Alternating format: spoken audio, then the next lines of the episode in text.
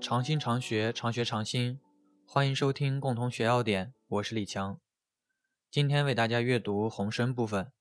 红参从一九六三版要点开始收入，二零版和一五版相比较有变化。机缘：本品为五加科植物人参的栽培品，经蒸制后的干燥根和根茎。秋季采挖，洗净，蒸制后干燥。性状。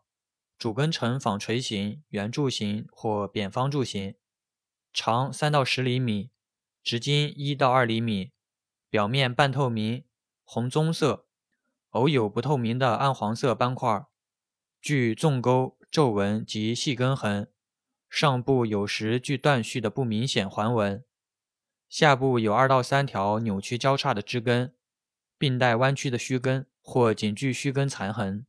根茎长一到二厘米，上有数个凹窝状的茎痕，有时带有一到两条完整或折断的不定根，质硬而脆，断面平坦，角质样，气微香而特异，味甘微苦。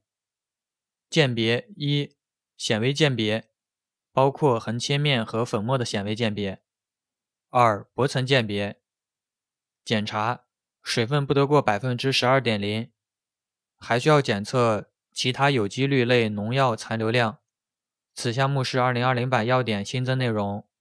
含量测定：照高效液相色谱法测定，含人参皂苷 2G1 和人参皂苷 2E 的总量不得少于百分之零点二五，含人参皂苷 2B1 不得少于百分之零点二零。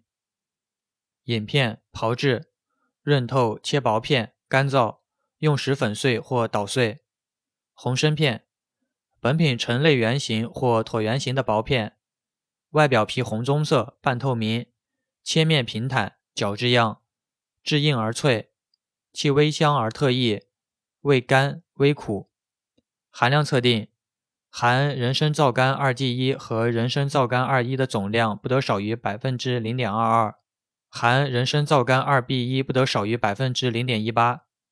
鉴别和检查同药材。